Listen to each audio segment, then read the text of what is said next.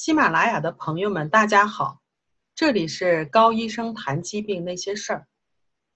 嗯，在开始今天的讲解之前，先让我给大家聊一段题外话。去年夏天，家里的一位朋友来加拿大玩，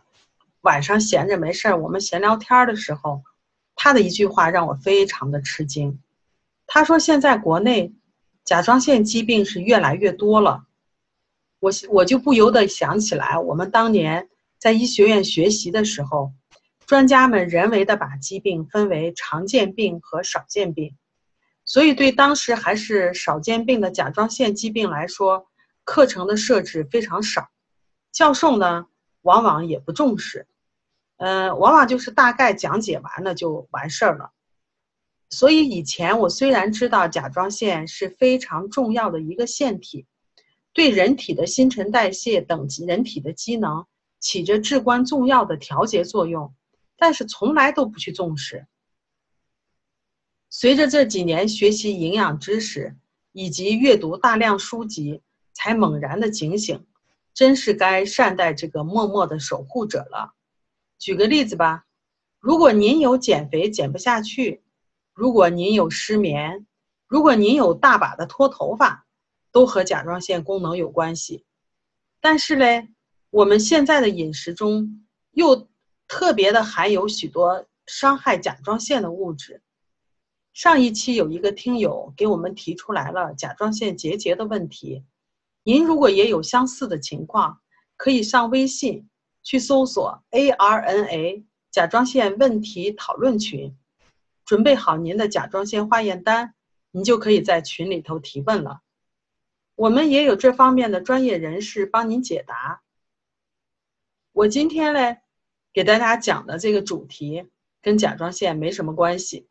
我今天讲的主题是：食品真的在疾病的形成过程中扮演重要角色吗？今天上网搜了一下，二零一九年，呃，世界卫生组织公布的各国人均寿命排行榜。我们中国的话，在榜单的第五十三位，男女当然寿命是有一些不同的，这个大家都知道。女的的话，一般来说是比长男的的话都长寿一些。咱们给一个平均值吧，就大约在七十七岁左右。但是嘞，我又注意到了另外一个名词，叫做健康预期寿命。这个的话很可惜，只有六十八点七岁，也就是说。八年多的时间的话，我们都在跟各种疾病做斗争。如果再提到另外的一个词儿，就是说亚健康状态，那就更早了。十年前我来加拿大之前呢，就已经受严重的过敏、夜间失眠、掉头发困扰。从那个时候开始，实际上就已经有六七年了。嗯，作为一名专业的医生，我自己也知道。像这种状态的话，到医院也是没有什么好办法。比如就拿过敏来说吧，当时是非常的严重，早晨就是说从睁眼睛开始就开始打喷嚏了，这个好像就是睁眼睛就是开关似的，呃，只要是一睁眼睛就就可以连续不停的打喷嚏。这个打喷嚏的话跟别人打喷嚏完全不一样，别人打喷嚏的话就打一个或者是两个，最多是三个。我那个时候打喷嚏，往往连着打十几个，然后打完喷嚏了以后，马上紧接着就是清水鼻涕不停的流。嗯，那个时候在门诊上班，就是每天要跟病人面对面的，所以嘞，那个时候也挺尴尬的，就要去准备手绢，而且不止准备一个手绢，要不停的去擦鼻子。嗯，有的时候实在是就是说严重到严重到就是说擦鼻子都来不及了。那个时候实在没办法的话，就要就只能戴一个大的口罩，能够遮一下。而且除了这个过敏以外嘞，我因为过敏嘛，所以头一天到晚老是昏昏沉沉的。嗯，我也知道，实际上就是说吃可以吃一些抗过敏的药嘞，可以改善一下。但是大家都知道，吃抗过敏的药的话，就有一些副作用，比如说老是一天昏昏沉沉的。如果是那种状态的话，实际上就更没办法上班了，因为你要面对的病人，你要跟病人去做解释他的疾病是什么状态的。你要昏昏沉沉的话，你的这个思想都，就是说你这个思路根本都跟不上。嗯，除了这个过敏以外嘞，我还有夜间失眠。那个时候失眠，我觉得也是非常非常的折腾人，就是基本上就是睡几个小时就醒，所以一般来说就是睡到呃凌晨大概三四点钟，最好的话能够睡到五点钟，就就人就自然就醒了。醒了以后呢，就是你就闭着眼睛在床上躺着，但是你也没有办法睡着，所以基本上就可以说是睁眼就到天亮了。所以当时自己实际上也是非常非常的感到悲哀的很，呃，那个时候就想，难道我从这么早开始，那个时候也就是三十多岁，就就开始跟疾病做斗争了吗？当时我自己也在想，也在反复的思考这个问题，就想肯定一定是哪个里头出问题了，但是这个问题到底在哪儿，也自己也是真的是百思不得其解。也翻过一些呃报刊呀、杂志啊，一些相关的书籍呀，但是我也没有得到什么答案。那个时候嘞，也试着补充了一些营养素，嗯，也是刚开始补充的时候，可能情况稍微好一些，但是过了一段时间又又不行了，所以那个时候自己就想，看来不单单是缺什么营养素的问题了。呃，我自己来到加拿大以后。就说非常有幸的话，学习了营养学方面的知识，才知道原来是我自己的饮食吃错了。不仅如此的话，原来在国内的一些疑惑也得到了解答。嗯，而且通过学习的话，呃，自己逐步的转变了原来那种医生的那种思维。呃，可能大家都知道，就是说我们在医学院的话。一般来说是不会教给我们如何去呃研究疾病的这个渊源，就是疾病从哪来的，而是只会教医生就是怎么治病。所以对疾病的这个解释，就说如果你去问医生我得了什么就这个病的话，比如说癌症呀，或者说是冠心病，呃糖尿病的一些慢性疾病啊，等你问他们原因的时候，他们往往就会告诉你说啊，来自于家族。如果你再说我的家族压根儿都没有这些情况的话，他可能就会给你解释啊，那就病因比较复杂了，就没有什么，呃也不知道是什么原因了。而且除此之外，医生其实是不太学营养方面的知识的，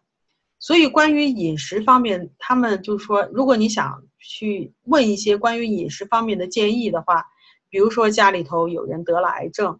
呃，或者说是得了冠心病。和那个糖尿病的话，我知道现在这些疾病在国内都是非常常见的。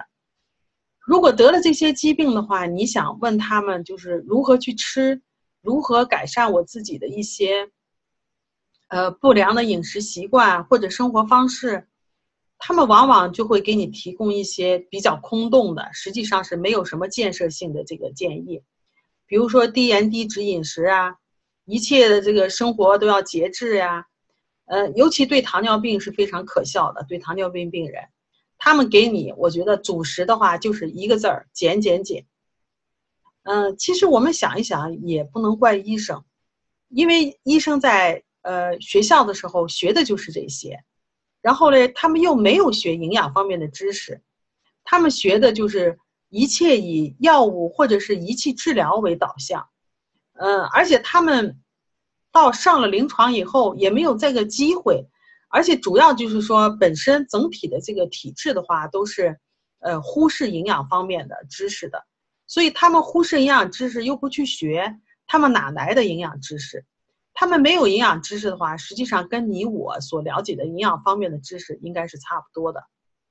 呃，就拿我我自己来说吧，我自己通过我自己的这个营养方面知识的这个学习。再加上这个实践饮食方饮食调理的这个实践，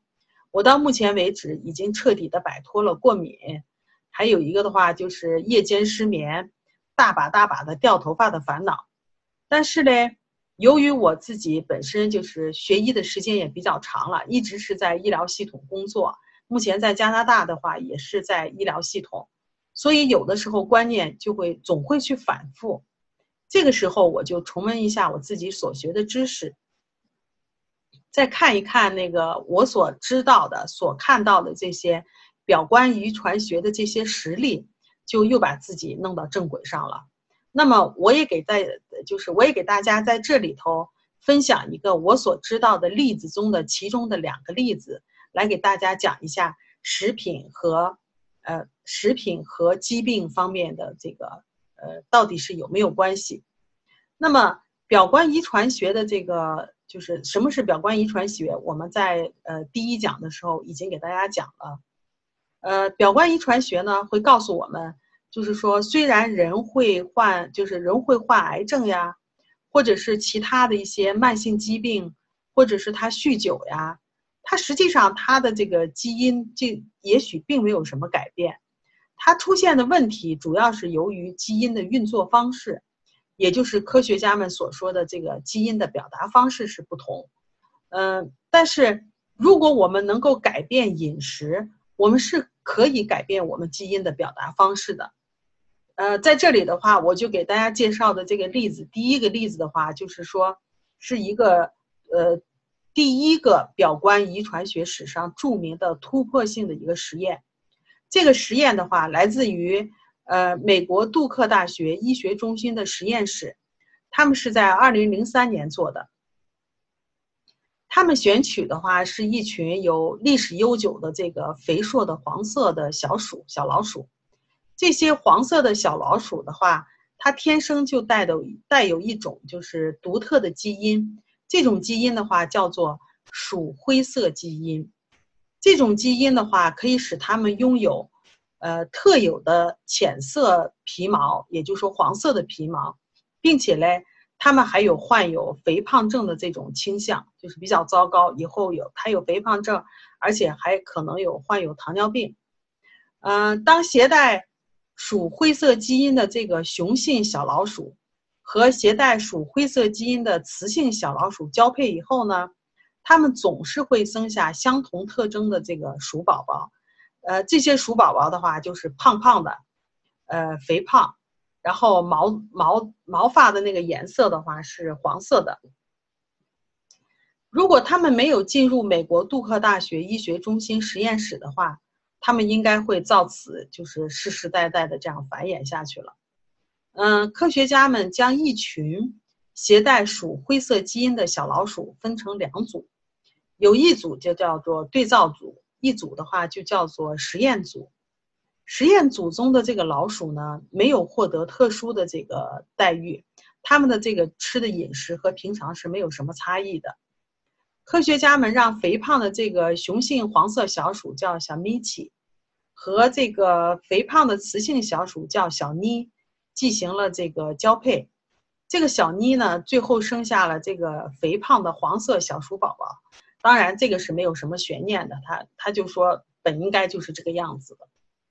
实验组中，实验鼠中的呃，这个实验组中的这个小鼠，同样的话也进行了交配，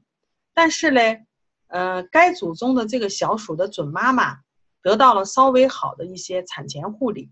就是说，除了正常的这个饮食之外呢，他们还被呃喂食了这个维生素的这个补充剂。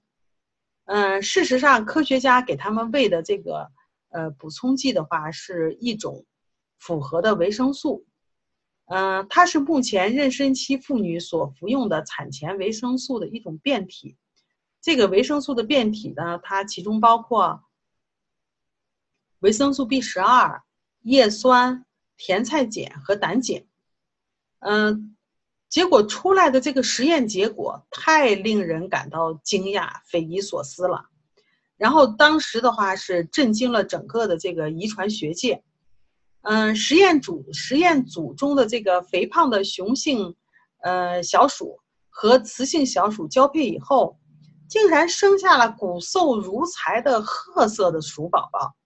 一一时间。科学界之前对遗传的所有的认识几乎全部都被颠覆了。之后嘞，科学家对褐色小鼠的这个基因进行了检测，更是增加了它的这个神秘感，因为它们的这个基因居然和他父母的基因完全相同，就是说他们就这种褐色的小鼠的这个鼠的灰色基因仍然存在，而且仍然存在在它本身应该在的那个位置上。这个这个就是说这个基因随时等待发号施令，然后嘞，呃，让让他们就是这些老鼠变得肥胖和毛色发黄。那么是什么原因让这个命令没有传达下去？到底发生了什么呢？从本质上来讲的话，给鼠妈妈喂食的维生素中，呃，就说有一种或者是多种的化合物进入到小鼠的胚胎当中，并将鼠的这个灰色基因的这个开关按在了关的位置上。所以，当鼠宝宝出生以后，它们的 DNA 中。虽然含有鼠的灰色基因，但是它已经不再表达了，就是没有开启在关的那个位置上。呃，母体的这个营养补充，所以在可以不改变基因本身的这个前提下，永久的改变了它的后代的这个基因表达。嗯，我们都知道老鼠的话跟我们人类的话，应该是有百分之九十的这个基因是呃是相同的。那么除了这个老鼠以外呢，我再给大家分享一个例子，就是关于我们人的例子，就是关于骨质疏松的一个例子。假设生成骨骼的这个基因带有两个表观遗传标志，一个的话是要与那个维生素 D 去结合的，另一个呢和钙结合。如果维生素 D 和钙同时存在，就是说你它这个基因它自己所生存的这个环境当中的话。它同时有维生素 D 和钙，然后嘞，它又和可以和相应的这个表观遗传学标记结合的话，那么它的这个基因就呃开启了，然后就可以呃可以得以表达，然后人就可以生成骨质，这样的话人就不容易得骨质疏松。如果这个它的环境当中既没有维生素 D 也没有钙，它的这个基因的话就。继续处于这个休眠的状态，它生成的骨质就会减少。这种情况下的话，就会得骨质疏松病。嗯，毫无疑问，这个时候我们好像已经听到了这个骨折的那个咔嚓的那个声音。当然，跟你跟它环境所提供的这个营养物质有关系。嗯，当然，这样的例子还有很多很多。呃，你想从二零零三年开始到现在，就是讲从到去年二零一九年的话，经过了这个十几年的时间，有很多的例子都证明了这个呃基因的表达、基因的开启和基因的关闭和这个基因周围的这个营养物质是非常相关的，也就是跟我们所吃的饮食是相关的。这样的例子太多了，我在这里面就不一一给大家介绍了。所以，生活方式影响着这个基因的这个行为表现。我们可以通过选择健康的，或者有些人他选择不健康的这个膳食和生活习惯，呃，训练了我们自己的基因，使我们的基因表现的好，或者是非常的糟糕。在环境的影响下，我们大家想一想，两套完全相同的这个 DNA 产生了截然不同的这个基因表达。那么我们说了那么多。嗯，我们想想，我们这一辈子，为了找到一个赖以生存的一个工作，我们平均最低的话要花费十五年的时间去学习。嗯，我们是时间应该好好的认识一下我们食以，就是说民以食为天的这个食品了。现在的食品到底是怎么了？我们吃什么食物才可以少生病，让我们的基因健康的表达，而不去花大，就是说大量大量的金钱用去。治疗疾病，我们用药王孙思邈的这个话来说的话，就是“上医医未病之病”，所以我们要加强我们自己的自我关注，才可以使我们自己能够健健康康的。好了，这里是高医生谈疾病那些事儿栏目，我们每周一更新，敬请期待。我们也有微信公众，就是也微信公众号。感兴趣的朋友的话，可以搜索我们的 ARNA 加拿大营养师公开课，或者是 ARNA 加拿大问题讨论群，请跟着我们，让您自己和家人变得越来越健康。